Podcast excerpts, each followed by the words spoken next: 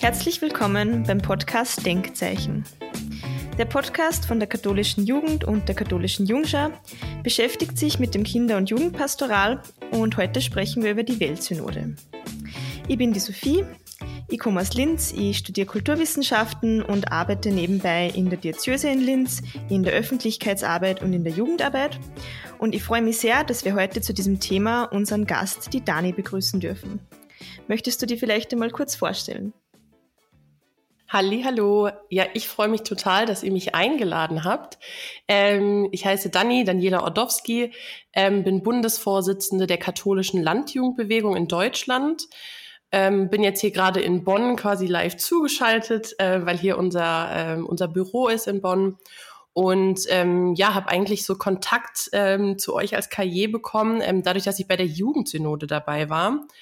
Und ähm, ja, habe da irgendwie die Möglichkeit gehabt, in der letzten Zeit auch immer mal wieder bei Projekten dabei zu sein. Es gibt ja das sogenannte DAX-Treffen, wo sich die deutschsprachigen äh, Jugendverbände zusammentun. Und äh, ja, habe da immer mal wieder Kontakt mit euch gehabt. Ja, super, dass du heute dabei bist. Und ich fange dann klar mit meiner ersten Frage. Ähm, du bist ja heute da, weil wir über die Weltsynode sprechen wollen. Und da frage ich mich natürlich gleich, was ist die Weltsynode eigentlich oder was ist eine Synode und was ist die Weltsynode? Genau, also es ist gar nicht so einfach. Vielleicht erstmal ähm, wie meine Berührung, mein erster Berührungspunkt mit einer Synode ähm, war, dass 2018 die Jugendsynode stattgefunden hat. Ähm, also es finden quasi in regelmäßigen Abständen in Rom sogenannte Bischofssynoden statt. Ähm, und 2018 war da das Thema Jugend. Und äh, deswegen waren unterschiedliche äh, junge Akteurinnen ähm, da auch eingeladen zur sogenannten Vorsynode, wo wir uns einfach als junge Menschen einbringen konnten, was unsere Meinung ist zu unterschiedlichsten Themen. Und da war ich mit in Rom vor Ort, das war also so mein erster Berührungspunkt. Und jetzt soll ähm, oder jetzt findet gerade die Weltsynode statt, ähm, die der Papst ausgerufen hat, um grundsätzliche Fragen zu klären, wie das Miteinander in der Kirche zukünftig gestaltet sein soll. Ähm, und das Besondere an, also, ja, an dem Thema Synodalität ist ja, dass es ja bedeutet, gemeinsam auf dem Weg zu sein. Und Papst Franziskus ist ein großes Anliegen ist, die Kirche zu einer synodalen Kirche zu machen. Also sich gemeinsam auf den Weg zu begeben, miteinander im Gespräch zu sein. Und ähm, wir befinden uns gerade, was die Weltsynode angeht, in dem Teil, wo ähm, ja Menschen auf der ganzen Welt ihre Meinung zu zehn großen Themen ähm, quasi einbringen können.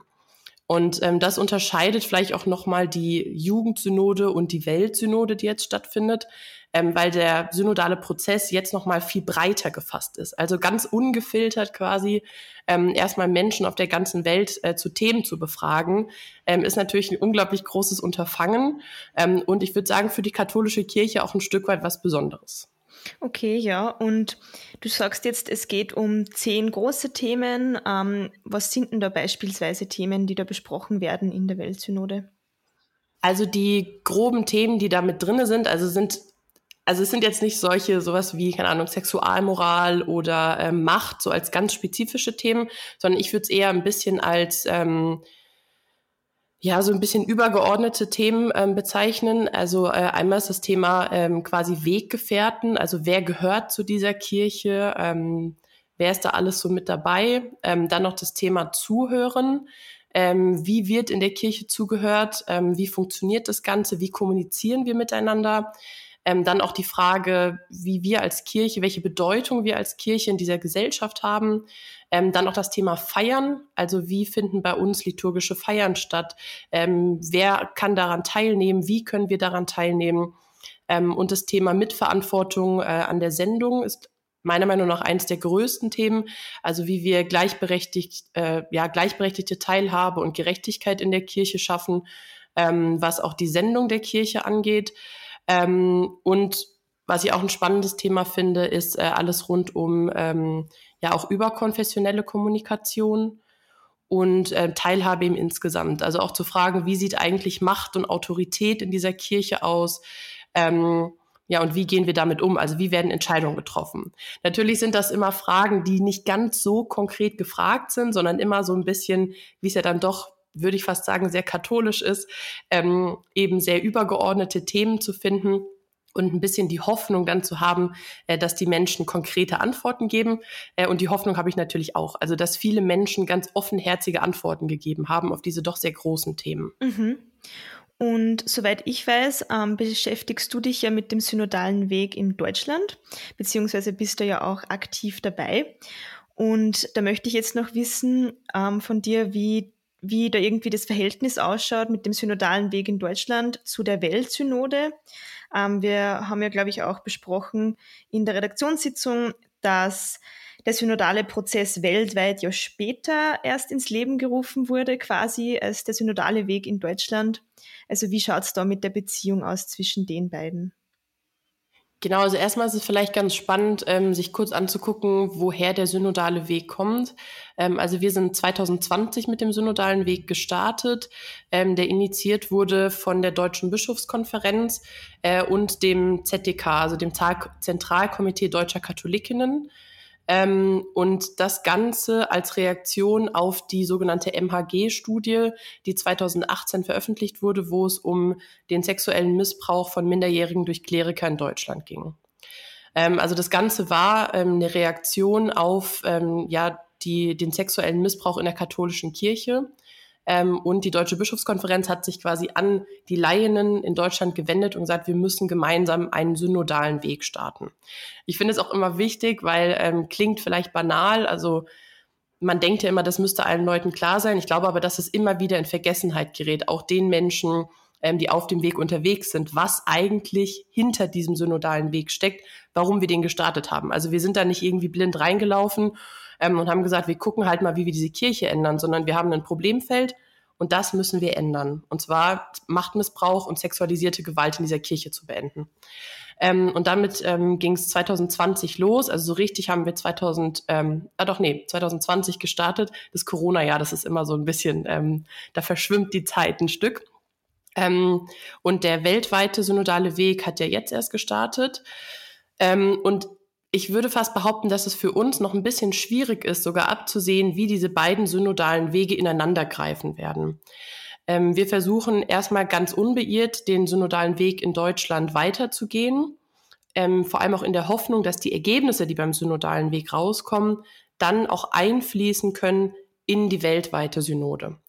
Ich glaube, was der größte Unterschied ist, ist, dass der synodale Weg eben ein quasi deutscher Weg ist, also dass wir uns die deutsche Nationalkirche angucken und schauen, ähm, was müssen wir auf deutscher Ebene ändern, wie können wir Strukturen bearbeiten, was sind denn auch die Problemfelder, die wir haben, die, da bin ich mir sicher, keine deutschen Probleme und keine deutschen Wünsche sind.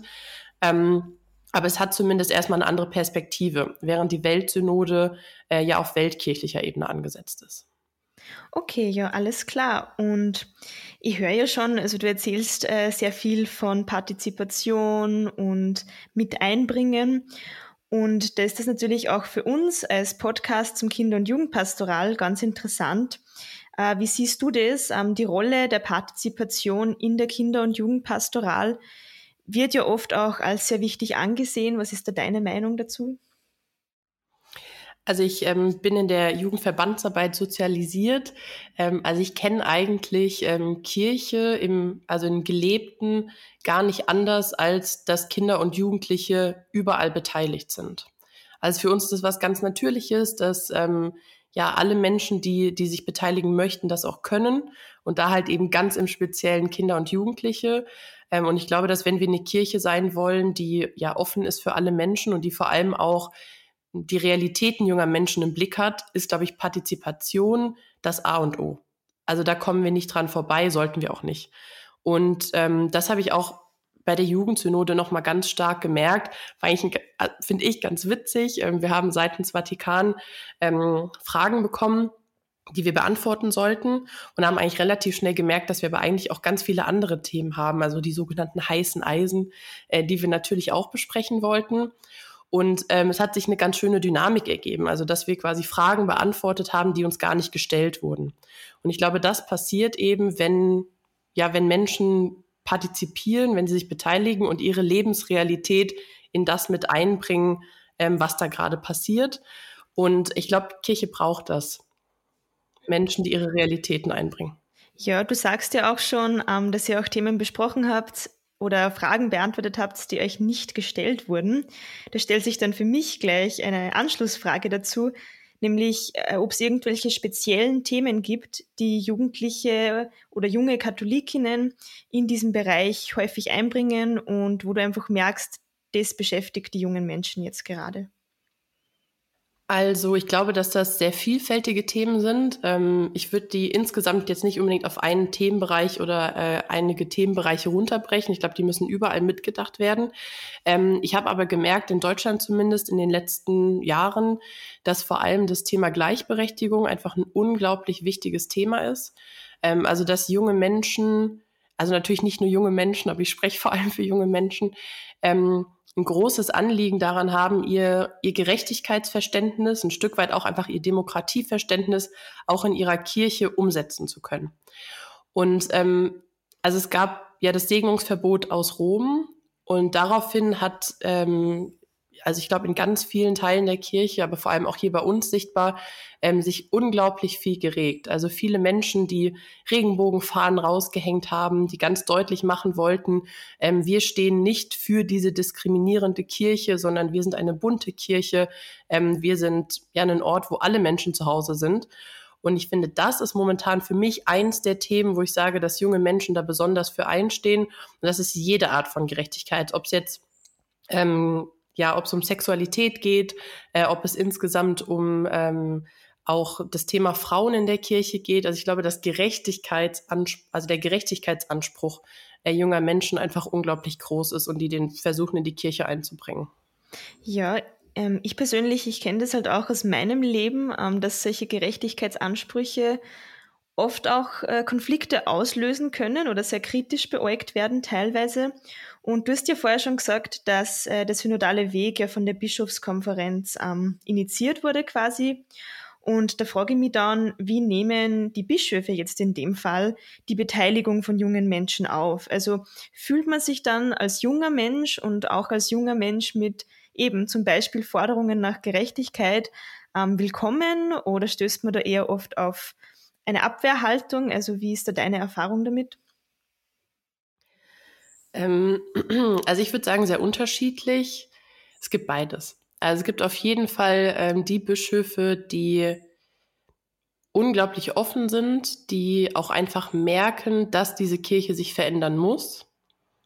Auch da bin ich übrigens enttäuscht, weil auch die Leute, die zumindest verstanden haben, dass sich was ändern muss, sind meiner Meinung nach auch nicht mutig genug ähm, und nicht laut genug, dass sich Dinge jetzt verändern, weil es gibt nun mal einfach schon viele Dinge, die jetzt getan werden könnten äh, wo man nicht auf irgendeine Antwort aus Rom warten muss. Ähm, und da passiert auch nicht genug. Aber es gibt eben auch die, diese Bischöfe, die ganz offen sagen, ähm, wir, wir brauchen diese Veränderung nicht, die, glaube ich, auch insgesamt nicht sehen, wo die Problematik liegt, die immer noch nicht verstanden haben, ähm, dass die sexualisierte Gewalt in der Kirche eben strukturelle Gründe hat oder vor allem auch strukturelle Gründe hat. Ähm, deswegen glaube ich, gibt es beides. Und ähm, ich würde schon sagen, dass die jungen Menschen oft als die, ja fast schon die Rebellinnen gesehen werden. Und uns ist es ein großes Anliegen, auch immer wieder deutlich zu machen, dass Kritik ein Zeichen der Liebe ist. Also dass es viel einfacher wäre, oh mein, mein Leben wäre so viel einfacher, äh, wenn ich einfach gehen würde. Also wenn ich einfach sagen würde, ja, okay, diese Kirche, die wird sich nie ändern und das ist mir alles super anstrengend ähm, und deswegen gehe ich. Ähm, also das ist kein, wir wollen ja diese Kirche nicht kaputt machen, sondern wir wollen was konstruktiv und was positiv verändern. Und ähm, da gibt es auf jeden Fall Bischöfe, die das verstehen, die da auch irgendwie mit dabei sind ähm, und die auch nachvollziehen können, ähm, ja, welche Anliegen wir da haben. Ob sie dann die richtigen Schlüsse daraus ziehen, ist wieder eine andere Frage. Ähm, aber ich glaube schon, dass wir gesehen werden als junge Menschen. Manchmal wäre es halt ganz gut, wenn wir nicht so ein so ein Schwarz-Weiß-Denken hätten. Also, dass es einmal die Leute gibt, die irgendwie total krass diese Kirche verändern wollen und dann gibt es die, die nichts wollen. Ähm, weil ich glaube, es gibt da auch super viel dazwischen. Und es sind auch nicht immer nur die jungen Menschen, die total viele Veränderungen wollen. Ich habe das auf dem synodalen Weg ganz deutlich gemerkt. Also wie viele unterschiedliche Gruppen, die vielleicht gar nicht vorher so auf sagen wir mal, auf meiner Seite gesehen hätte, die jetzt gemeinsam diese Kirche verändern wollen. Und es ist, also mir macht es total viel Mut zu sehen, ähm, wie viele Menschen das sind und eben auch zu wissen, dass es da einige Bischöfe gibt, ähm, die vielleicht auch unserer Meinung sind. Ja, es hört sich jetzt, wenn du so davon erzählst, ähm, ja, wirklich so an, als wären da auch sehr viele verschiedene Meinungen vertreten, was ja nicht, äh, also was ja eigentlich eh was Gutes ist. Ähm, aber ich kann mir vorstellen, dass das sehr herausfordernd ist, wenn man da eben auch sehr viel mit Menschen zu tun hat, die vielleicht sehr stark gegen diese Veränderungen sich stellen. Und da folgt dann gleich meine nächste Frage daraus, nämlich, Gibt es auch noch andere Hindernisse äh, beim synodalen Prozess oder beim synodalen Weg, ähm, die du irgendwie merkst, die das Ganze ein bisschen erschweren und sich vielleicht ein bisschen in den Weg stellen, sozusagen? Also es gibt da so einige Hindernisse. ähm, also es gibt so diesen, ein Stück weit diesen Spruch, dass der Weg beim Gehen entsteht. Und ähm, ich glaube, daraufhin wurde dieser synodale Weg ausgerichtet. Also man hat sich so ein bisschen gedacht, okay, wir haben da eine Idee und wir haben da auch einen Grund, warum wir diesen synodalen Weg machen müssen und let's go. Ja, also das kann manchmal funktionieren. Ähm, wenn ich aber eine sehr große Herausforderung vor mir habe, macht es manchmal Sinn, Rahmenbedingungen vorher sich zu überlegen. Und das ist leider nicht passiert. Also ich bin ähm, einmal in der Synodalversammlung da sind wir ungefähr 230 Menschen. Ähm, da gibt's auch eine Satzung, also da haben wir äh, eine Geschäftsordnung, da haben wir alles Mögliche in der ersten gemeinsamen Sitzung auch besprochen. Und dann gibt es aber vier Unterforen, also die sich mit vier großen Themenbereichen beschäftigen. Ähm, das ist einmal das Thema Frauen in Diensten und Ämtern der Kirche, das Thema Macht- und Gewaltenteilung, ähm, das Thema äh, gelingende Beziehungen, also da geht's dann auch um das Thema Sexualität ähm, und das Thema priesterliche Existenz heute. Und diese vier Foren sind dann in die Arbeit gestartet, ohne dass es eine gemeinsame Absprache darüber gab, wie man arbeitet, wie die Texte aussehen sollen, die am Ende rauskommen.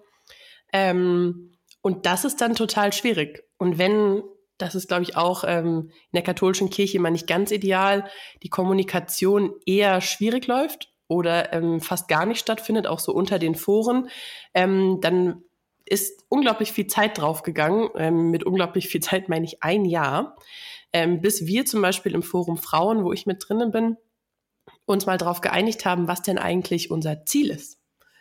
Also ich finde gerade die Menschen, die so ähm, aus der Jugendverbandsarbeit kommen, für uns ist total klar, ich starte in ein Treffen oder vor allem in, weiß ich nicht, ein Wochenende oder so. Und das Erste, was ich mache, ist sich anzugucken, was haben wir denn für Wünsche, was darf auf gar keinen Fall passieren, was sind unsere Ziele. Ähm, und das haben wir nach einem Jahr gemacht.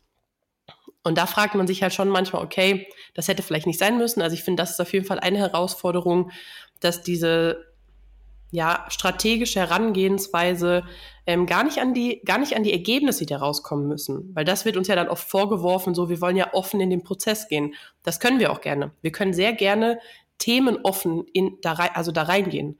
Aber so ein bisschen Rahmensetzung äh, macht schon Sinn. Vor allem, wenn es dann halt auch um die Texte geht ähm, oder um die Themen, die in den Texten behandelt werden. Auch da, so als kleiner Gag am Rande, ähm, haben wir dann in der Synodalversammlung gemerkt, dass es quasi zwei Foren gibt, die ein gleiches Thema bearbeitet haben, weil es nun mal auch logischerweise Themen gibt, die für unterschiedliche ähm, Bereiche sinnvoll sind, die zu bearbeiten.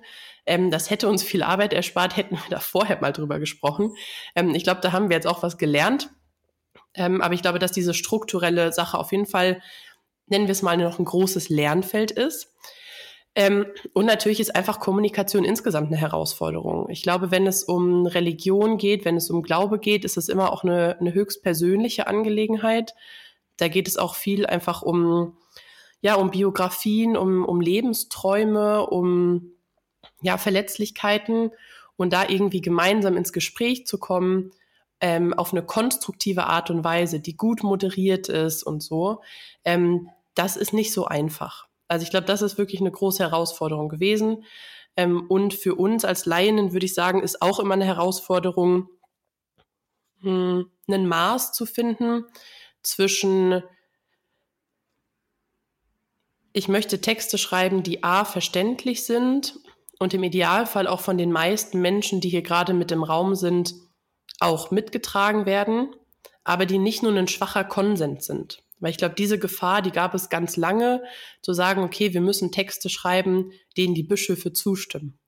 Und wir dann relativ schnell gemerkt haben, so kann das nicht funktionieren. Es müssen die Themen so angesprochen werden, wie wir sie haben wollen. Und dann geht's zur Konsensbildung. Und dann wird geschaut, ähm, welche Kompromisse müssen wir eingehen. Aber ich kann nicht quasi in die Synodalversammlung starten, jetzt aus dem Frauenforum heraus und sagen, ich fordere nur das Diakonat, weil ich glaube, dass die Bischöfe dem Frauenpriesterinnentum nicht zustimmen. Ich glaube, das würde unserer Aufgabe nicht gerecht. Ja, also wenn du so erzählst, hört sich das ja wirklich teilweise sehr herausfordernd an und auch sehr schwierig. Also wenn man mit so vielen Menschen auch zusammenarbeitet, äh, die eben so viele verschiedene Werte und Vorstellungen vertreten. Und daraus entwickelt sich dann gleich meine nächste Frage, nämlich einerseits, wie gehst du mit Frust um in solchen Situationen äh, oder vielleicht auch mit Enttäuschung in gewissen Bereichen? Und gleichzeitig kann ich mir vorstellen, dass eben auch negative Emotionen, sage ich mal, hochkommen können, weil man ja im synodalen Weg sich durchaus mit ähm, teilweise sehr schlimmen Themen unter Anführungszeichen auseinandersetzt, wie eben zum Beispiel dem vorher angesprochenen Missbrauch. Und da haben wir uns dann auch gefragt, gibt es da auch Ressourcen für die Menschen, die da am synodalen Weg beteiligt sind? Also eine externe Begleitung vielleicht oder eine interne Begleitung? Und wie sieht das aus für dich, wenn die Veränderung vielleicht auch mit, wie gesagt, eher negativen Emotionen einhergeht manchmal? Ja, das ist eine gute Frage. Ähm, also es wird viel geweint, äh, es wird auch viel rumgeschrien, ähm, hier zu Hause vor allem dann. Ähm, also da sind unglaublich viele Enttäuschungen mit dabei. Also ich habe ja gerade schon gesagt, das ist auch einfach ein sehr emotionales Thema ähm, insgesamt. Ähm, da, da stecken auch einfach viele Hoffnungen drin. Also sowohl ganz persönliche, also dass ich mir natürlich gewisse Dinge für diese Kirche wünsche, und dass ich natürlich aber auch weiß, ich spreche irgendwie nicht nur für mich, sondern vor allem auch für die KLJB, wo ich Bundesvorsitzende bin, ähm, bin ja aber auch über den BDKJ drinne, wo wir irgendwie gut im Gespräch sind. Und ähm, also das sind all die Hoffnungen, die man da irgendwie reinträgt und die leider oftmals nicht so erfüllt werden oder bislang zumindest nicht, wie man sich das Ganze erhofft hat. Ähm, und teilweise einfach auch sehr menschenverachtende Dinge fallen. Also wenn Menschen immer wieder gewissen Menschen absprechen, dass sie überhaupt existieren. Also queeren Menschen zu sagen, dass es sie eigentlich quasi im Konzept der katholischen Kirche nicht gibt, das sind Dinge, die, die einfach nicht passieren dürfen. Und da irgendwie ähm, mit umzugehen, und also ich bin da nicht betroffen, ich bin auch nicht betroffene sexualisierter Gewalt und Trotzdem ist es unglaublich schwierig, sich manche Aussagen anzuhören. Und ich weiß, dass im Raum auch Menschen sitzen, die da nochmal ganz anders persönlich betroffen sind. Und ich finde das teilweise ähm, unglaublich, wie Leute das aushalten können, also wie diese Menschen da drin sitzen können und sich das anhören. Ähm, und dazu ja auch nochmal kommt, also das war, glaube ich, so eine der, ja, weiß ich nicht, ähm, erdrückendsten Erfahrungen so ganz am Anfang der Synodalversammlung, als wir dann im Raum saßen und ich so das allererste Mal gemerkt habe, dass ich gerade mit all den Menschen im Raum sitze, die die gesamte Macht über die katholische Kirche in Deutschland haben.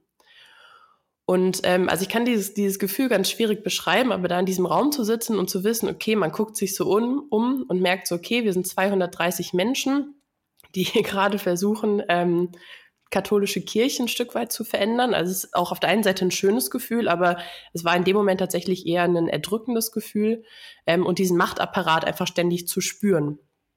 Ähm, genau. Ja, und sonst, ähm, also ähm, wie schon gesagt, also es ist ein bisschen schwierig, manchmal mit den Emotionen auch umzugehen, weil man natürlich ein Stück weit auch immer versucht, diese Balance zu halten zwischen, ähm, ich will jetzt auch professionell das Thema weiter bearbeiten. Ich möchte in der Diskussion, gerade auch in der Synodalversammlung, wo viel mediale Aufmerksamkeit auch da ist, ähm, auch wenn ich das manchmal möchte, dann kann ich jetzt nicht einfach aus dem Raum gehen und weinen, das äh, wäre in dem Moment einfach vielleicht nicht ganz richtig, auch wenn es sich richtig anfühlt.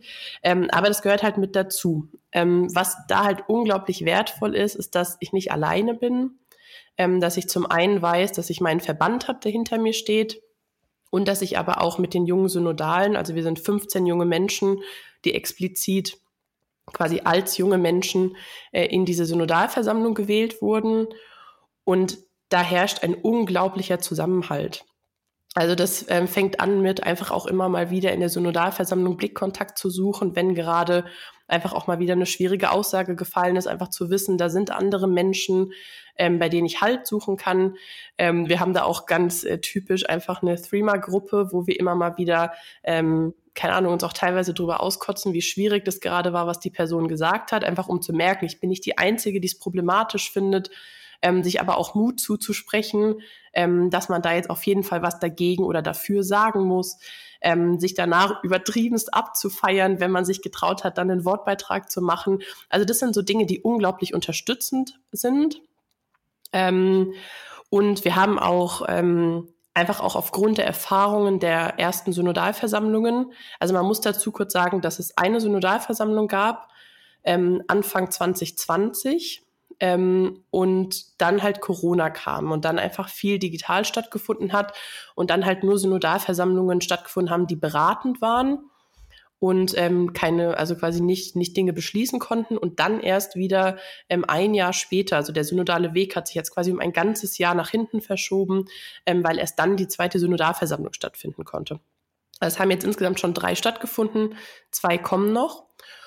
Und ähm, wir haben einfach in den Synodalversammlungen gemerkt, wie schwierig es ist, also wie emotional herausfordernd auch für uns, und äh, da spreche ich jetzt vor allem, glaube ich, für die jungen Synodalen, ähm, diese Situation ist. Ähm, und daraufhin haben wir dann gemeinsam mit dem BDKJ beschlossen, dass es eine, ähm, ja, eine Begleitung gibt, dass es jetzt einen Seelsorger gibt, der mit uns vor Ort ist, um mit uns darüber zu sprechen, wenn wir das Bedürfnis danach haben. Also ich war bei der letzten Synodalversammlung aufgrund von Corona nur digital dabei, deswegen konnte ich es noch nicht in Anspruch nehmen, ähm, weil ich einfach krank war. Aber ich weiß, dass es da viele gab, die ähm, das auf jeden Fall schon genutzt haben und es, glaube ich, einfach gut ist, A, zu wissen, dass es überhaupt die Möglichkeit gibt, selbst wenn man es nicht in Anspruch nimmt, aber man weiß, da ist jemand, ähm, den kann ich anrufen oder mit dem kann ich einfach mal auf einen Spaziergang gehen. Ähm, und wie schon gesagt, einfach die jungen Synodalen, ähm, die sich da gegenseitig unterstützen, aber natürlich jetzt auch zwischen den Synodalversammlungen. Also was mich sehr erschrocken hat und immer wieder erschreckt, ähm, ist, wie viel Hass wir bekommen. Also es gibt ähm, unglaublich viele Hassmails und äh, Hasskommentare. Ähm, also gerade wenn Sachen auf Facebook gepostet werden, dann ist ja der ganze äh, katholische Mob, ähm, der da auf uns losgeht. Und da auch ein Stück weit so die Beobachtung, dass ähm, wir da, glaube ich, in der Position sind, wo man von beiden Seiten Hass abbekommt. Also einmal die ganz Liberalen, die uns halt total kacke finden, weil wir überhaupt noch in der Kirche aktiv sind. Und dann hat man halt die Konservativen, ähm, oder die Reaktionären, die quasi nicht nachvollziehen können, dass wir diese Kirche verändern wollen und uns sagen, wir sind nicht katholisch. Und ähm, das bekommen wir halt so von beiden Seiten ab. Ähm, ich glaube, ein Stück weit lässt man das auch an sich abprallen, aber wenn dann so 16 Seiten handgeschriebene Briefe bei dir zu Hause eintrudeln, dann findet man das schon auch ein bisschen komisch. Wir haben da auch mal so ein, so ein Training zugemacht, also wie man mit solchen Sachen umgeht, mit so Hasskommentaren. Ähm, ganz prallt es natürlich nicht an einem ab. Aber auch da gibt's dann, ähm, ist es, glaube ich, super wichtig, in dieser Gruppe miteinander damit umzugehen. Also wir haben dann teilweise auch einfach so einen Schutzmechanismus, dass wenn, ähm, also eine von unseren Synodalen hat ähm, mal ein relativ, ähm, ja, relativ, also war schon eine sehr schlimme Situation erlebt während einer Synodalversammlung, ähm, dass einer der ähm, Bischöfe ähm, ja sie sie angegangen hat in einem Streit und ähm, einfach relativ deutlich gemacht hat, würde ich sagen, ähm, dass er einfach derjenige ist, der hier mehr Macht hat als sie. Und ihr Video dazu ähm, ist relativ ähm, viel angeschaut worden und daraufhin gab es aber auch dementsprechende Kommentare dazu. Und ähm, da hat die Synodale bei uns halt ähm, zu Recht gesagt, Leute, ich möchte mir einfach gerade diese Kommentare nicht angucken. Wir aber bei uns auf der Seite Jung und Synodal, also wo wir als junge Synodale versuchen, so ein bisschen über den synodalen Weg zu berichten. Ähm, natürlich auch immer moderieren, was die Kommentare angeht, also halt die Dinge weglöschen, die einfach unglaublich menschenverachtend sind. Und ähm, das haben dann einfach andere von uns übernommen, die halt gesagt haben, okay, du musst dir das jetzt vielleicht bitte nicht angucken, sondern das machen eben andere von uns. Also es gibt da schon gewisse Schutzmechanismen, die wir ähm, mit der Zeit jetzt so dazugelernt haben und gesagt haben, wir versuchen da aufeinander zu achten ähm, und auch vielleicht nicht einfach nicht jedes Kommentar zu lesen. Also das hat man am Anfang gemacht und irgendwann denkt man sich so, hm, ist auch okay, dass ich ähm, mir dieses Kommentar jetzt vielleicht einfach nicht durchlese. Ja, ich finde es auf alle Fälle schön zu hören, dass es da dann so eine Gemeinschaft gibt, irgendwie, die dann vielleicht auch hinter einem steht, auch in schwierigen Situationen. Und ja, wir haben jetzt sehr viel gesprochen über Hindernisse und Frust und negative Emotionen und Konflikte. Und natürlich fragt man sich jetzt dann vielleicht äh, auch als Hörer oder Hörerin vom Podcast, warum du eigentlich beim synodalen Prozess dabei bist. Also was ist dir da wichtig? Äh, auch wie ist das entschieden worden, dass du da dabei bist? Und warum machst du das freiwillig und setzt dich dann vielleicht auch ähm, eben Hass aus oder eben Konflikten? Ähm, was ist dir da so wichtig, dass du das trotz allem machst? Sehr gute Frage, frage ich mich nämlich auch manchmal. Ähm, also vielleicht erstmal zu, ähm, wie ich dazu gekommen bin. Hat auch ein Stück weit mit der Jugendsynode zu tun. Ähm, also ich bin in der katholischen Landjugendbewegung schon super lange aktiv ähm, und war dann drei Jahre lang in unserem Europaverband ähm, im Vorstand, also quasi Europavorsitzende der MIJAG und habe quasi über dieses Ticket war ich dann bei der Jugendsynode und ähm, habe darüber dann einfach auch unglaublich viel mich mit katholische Kirche, Zukunftsfähigkeit der Kirche, äh, Geschlechtergerechtigkeit und Co beschäftigt, ähm, was übrigens so weit geführt hat, also kennt ihr bestimmt auch, ähm, es wird einem ja immer wieder abgesprochen, katholisch zu sein. Also das passiert mir ständig, ist mir auch ständig passiert und ähm, hat auch rund um die Jugendsynode damals eine ziemlich große Rolle gespielt.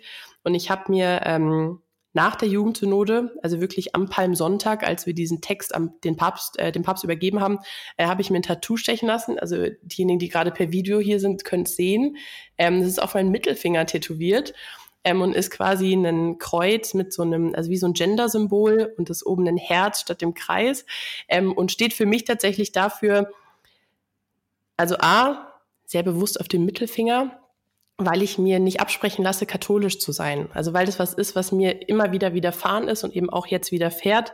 Ähm, und das aber was ist, was mir niemand absprechen kann. Also was ich ganz alleine, was mit meiner Gottesbeziehung zu tun hat und es da keine Checkliste gibt, die andere Leute abhaken können, um mir zu sagen, ich bin katholisch oder nicht.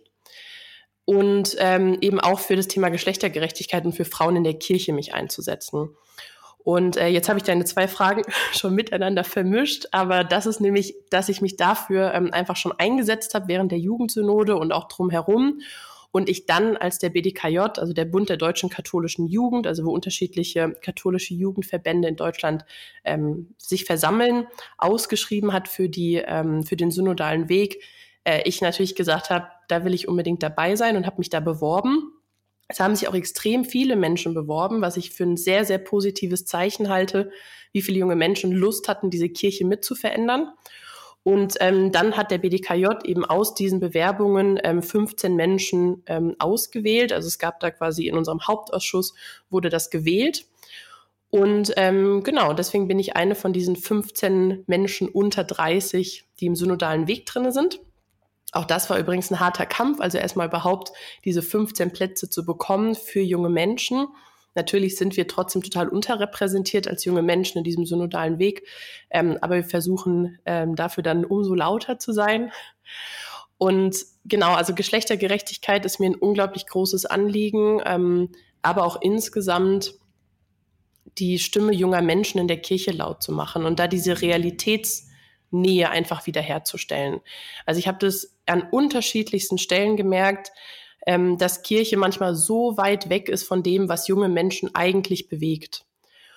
Und äh, ich habe das immer auch ein Stück weit bemerkt, dass ähm, ja junge Menschen sich ja oft in der, in der Zeit von der Kirche entfernen, also ja meistens irgendwie, keine Ahnung, nach der Kommunion, ein bisschen später vielleicht, wo man dann immer weiter von der Kirche weggeht und irgendwie nicht so das Gefühl hat, wirklich von der Kirche begleitet zu werden. Und dann kommen viele Leute wieder zur Kirche zurück die jetzt nicht irgendwie in Jugendverbänden engagiert sind, kommen dann wieder zurück, ähm, wenn sie ähm, vielleicht eigene Kinder haben. Und ich habe dann irgendwie auch mal gedacht, also wie unglaublich traurig das eigentlich ist, weil das ja eigentlich die Zeit im Leben ist, wo Menschen die meisten entscheidenden Entscheidungen treffen, so, also die eigentlich ihr gesamtes Leben betreffen. So, für welchen Job entscheide ich mich? Wo geht's hin mit meinem Leben? Ähm, und da irgendwie das Gefühl zu haben, da ist Kirche nicht unbedingt mein Wegbegleiter, Ähm, das finde ich total schade und ähm, habe da irgendwie in der Jugendverbandsarbeit gemerkt, da funktioniert das an sich ganz gut, also dass junge Menschen sich da zu Hause fühlen, da ihre Heimat haben. Und es gab traurigerweise extrem viele Leute, die äh, mir dann auch geschrieben haben, als jetzt zum Beispiel das Segnungsverbot ähm, aus Rom kam und mir dann einfach junge Menschen Mails geschrieben haben mit, Dani, kann ich noch in der KLJB bleiben, auch wenn ich aus der Kirche austreten will. Ähm, und das bricht einem halt immer so ein bisschen das Herz, weil man kann natürlich total verstehen, dass Leute sagen, ich möchte nicht mehr Teil dieser Kirche sein. Ähm, und da muss das auch jeder für sich selbst entscheiden. Mir ging es eher darum, dass ich gemerkt habe, also wie schlimm, dass sich so junge Menschen überhaupt dieser Entscheidung ähm, entgegengestellt sehen. Also dass sie entscheiden müssen, kann ich noch Teil dieser Kirche sein? Und das ist für mich auch einer der großen Beweggründe, warum ich ähm, auf dem synodalen Weg versuche, was zu verändern, ähm, dass Menschen diese Entscheidung nicht treffen müssen, so dass sie sagen können, die Kirche ist ein Ort, wo ich mich beheimatet fühle und die Kirche ist ein Ort, wo Menschenrechte geachtet werden, wo ähm, ja ich sein kann genauso wie ich bin und das einfach wertgeschätzt wird. Genau, und das ist, glaube ich, also für mich zumindest einer der größten ähm, ja, persönlichen Gründe, warum ich halt dabei bin. Und natürlich der größte Beweggrund, ähm, insgesamt Machtmissbrauch in der Kirche zu, ähm, zu verhindern. Ähm, also da kann, kann, darf ich ähm, sagen, dass ich nicht aus einem persönlichen ähm, Blick darauf gucke, aber es natürlich unglaublich schlimm ist, sich diese Geschichten anzuhören und zu wissen, was diese Kirche mit Menschen macht und ähm, da haben wir einfach auch Mitverantwortung. Also ich glaube, da müssen wir uns auch jeder von uns, jede von uns an die eigene Nase greifen und sagen, es geht eben hauptsächlich natürlich um die Leute, die aktiv ähm, da Menschen verletzt haben, dann um die Menschen, die es aktiv vertuscht haben, aber es geht auch immer ein Stück weit um uns, die halt lange einfach nichts gemacht haben, obwohl sie wussten, dass es diese Ungerechtigkeiten gibt. Und deswegen ist das, glaube ich, auch eine große Mitverantwortung, die wir da tragen, Strukturen so zu verändern, ähm, dass wir eben nicht einfach mitmachen bei einer Institution, die so viel Schaden anrichtet. Ja, also das sind ja auf alle Fälle sehr wichtige ähm, Themen und Veränderungen, die du da nennst und die ja offensichtlich auch irgendwie deine Ziele sind im Rahmen des synodalen Wegs. Und da frage ich mich jetzt, wenn ich das höre, das sind halt alles Dinge, die eben, wie gesagt, sehr wichtig erscheinen, aber wie wir auch schon besprochen haben, eben auf sehr viel Widerstand teilweise vielleicht auch stoßen und schwer sind. Ähm, also es ist einfach schwer, Dinge zu verändern. Und da frage ich mich dann, wie siehst du das äh, mit dem Blick in die Zukunft? Ähm, hat die synodale katholische Kirche Zukunft äh, aus deiner Sicht? Oder ja, wie schaut das für dich aus, wenn du so drüber nachdenkst, wie die Kirche in der Zukunft ausschauen kann, soll, wird? Also ich hoffe natürlich ähm, unglaublich stark, dass diese Kirche eine Zukunft hat, einfach weil sie für mich immer so viel Heimat bedeutet hat. Und weil ich auch glaube, und nicht nur glaube, weil ich weiß, dass sich in dieser Kirche unglaublich viele Menschen engagieren, die tolle Dinge tun, die wunderbare Projekte machen, ähm, die auch vor allem an der Basis diese Kirche zu einem besonderen und wichtigen Ort machen, der Menschen Halt gibt. Und ich glaube auch in der Gesellschaft ähm, könnte diese Kirche zum Beispiel viel mehr bewegen, wenn wir uns endlich so ein bisschen von all dem Schrott freimachen würden, der uns gerade die Luft abschnürt. Also wenn wir diese ganze menschenverachtenden Sachen mal zur Seite legen würden, wenn wir endlich Macht so verteilen würden, dass sie nicht missbraucht werden könnte, dann hätten wir eine Chance, wieder mit unserer Botschaft, die wir eigentlich haben, und wie schön wäre es, wenn die wieder im Mittelpunkt stehen würde, ähm, dass wir damit auch nach außen gehen können. Also wir sind gerade auch in der Situation, in der, also die, na gut, es ist keine neue Situation, Krieg gibt es leider immer und überall ständig. Ähm, und jetzt gerade, aber ja nochmal viel aktueller für uns vielleicht, weil es einfach näher dran ist geografisch. Ähm, und merke schon, dass die Kirche dann nicht so laut ist, wie sie sein könnte. Einfach weil es da so viel Eigenes gibt, ähm, womit man, also womit sie sich auch unglaubwürdig macht. Also ich kann ja auch irgendwie nicht in der Kirche ähm, super viel Vertrauen schenken und sagen, mega toll, dass ihr euch für Gerechtigkeit einsetzt, aber lasst die an den eigenen Kirchenmauern abprallen. Das ist natürlich total schwierig. Und ähm, ich glaube, dass katholische Kirche dann Zukunft hat und vor allem synodale Kirche dann Zukunft hat, wenn sie es ernst meint. Also wenn wir es mit der Synodalität ernst meinen, wenn Synodalität wirklich bedeutet, dass Menschen partizipieren dürfen und nicht nur bis zu einem bestimmten Punkt. Also das ist jetzt, und das wird ja auch bei der Weltsynode total spannend. Also jetzt hat man alle Leute befragt. So, im nächsten Schritt ist es ja jetzt, dass die ähm, quasi all die Ergebnisse von den jeweiligen ähm, nationalen Bischofskonferenzen zusammengesammelt werden. Und da ist natürlich spannend, wie passiert das? Also das ist, glaube ich, auch immer sehr unterschiedlich. Ähm, sind da auch Menschen in diesen Gremien mit drinne, die quasi nicht Bischöfe sind und nicht geweiht? Ich finde, das sind Punkte, die ja nochmal einen entscheidenden Unterschied machen, wie Synodalität gelebt wird. Und wenn dann am Ende wieder nur eine Bischofssynode steht, wo dann die finalen Entscheidungen, und so ist das ja jetzt auch bei der Bischofssynode, also bei der Weltsynode, auch wieder nur Bischöfe Entscheidungen treffen, dann ist das meiner Meinung nach nett gedacht mit der Synodalität und ist vielleicht auch ein Schritt in die richtige Richtung. Aber ich glaube, so kann synodale Kirche nicht zukunftsfähig funktionieren. Also wenn wir irgendwie nur halbherzig sagen, wir ändern so ein bisschen was innerhalb des Rahmens, den wir eben haben, aber wir trauen uns nicht, so richtig was zu verändern. Und ähm, genau, also da glaube ich einfach, dass Kirche dann zukunftsfähig werden kann, wenn wir uns trauen, Dinge wirklich zu verändern. Weil wir aufhören, uns einzureden, dass Kirche schon immer genauso war, wie sie jetzt gerade ist. Weil auch das ist ja etwas, was einfach nicht stimmt. Kirche hat sich immer verändert. Und ähm, ich glaube, sie muss sich eben weiter verändern, ähm, zum Positiven hoffentlich, um zukunftsfähig zu sein. Ja, also das hört sich auf alle Fälle an, es wäre noch einiges an Arbeit zu tun. ähm, und im Kontext dessen kommt jetzt auch schon meine letzte Frage, nämlich hast du irgendwelche Tipps oder Anregungen oder Ratschläge für Menschen, die jetzt diesen Podcast hören und sie irgendwie denken, hey, okay, der synodale Weg oder die Weltsynode, das hört sich interessant an, ich möchte mich auch beteiligen an der Veränderung in der Kirche, aber ich weiß nicht, wie ich agieren soll, was ich machen soll, wie ich für meine Meinung einstehen kann wie ich mich gegen Kritik wehren kann, wie auch immer. Also hast du Ratschläge für Menschen, die eben auch synodal agieren wollen, aber vielleicht noch irgendwie unsicher sind, Angst haben, wie auch immer? Also was für mich immer am besten funktioniert hat, ist erstmal Banden zu bilden. Also Menschen um sich herum zu scharen, die auch Lust haben, die Lust haben, was zu verändern. Ähm, ich kann sagen, die gibt's. Also es gibt auf jeden Fall Menschen, die diese Kirche verändern wollen. Ähm, vor allem vielleicht auch in Austausch zu gehen mit Leuten, die vielleicht ein bisschen anders denken. Also ich glaube, man muss sich auch nicht immer mit den Leuten auseinandersetzen oder auch mal, aber nicht ständig, die genau die andere Meinung haben, weil ich glaube, manchmal ist es eben auch okay zu sagen, ich möchte mich mit Menschen umgeben, die mit mir zusammen konstruktiv diese Kirche verändern wollen. Ähm, also Banden bilden. Ähm, und die Hoffnung nicht verlieren. Also es klang vielleicht an der einen oder anderen Stelle heute so, ähm, dass es eben sehr herausfordernd ist, was es auch ist, ähm, aber die Hoffnung nicht zu verlieren. Also ich glaube, Verantwortung ist was, was manchmal schwer wiegt, was aber auch total total viel Mut machen kann. Also zu wissen, ich trage hier eine Mitverantwortung, diese Kirche zu gestalten. Ich darf was gestalten, ich kann was gestalten. Ähm, das kann auch unglaublich viel Energie geben. Manchmal ist Wut übrigens auch was, was total viel Energie geben kann. Also auch das ist manchmal in Ordnung. Ähm, und ich glaube auch manchmal die kleinen Schritte zu feiern.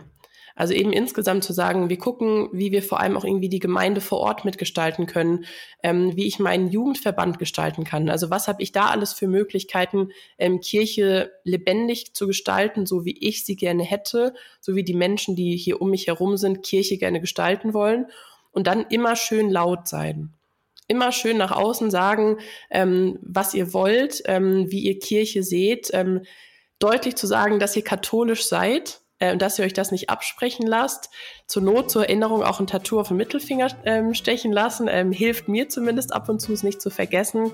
Ähm, ich glaube, das ist total wichtig.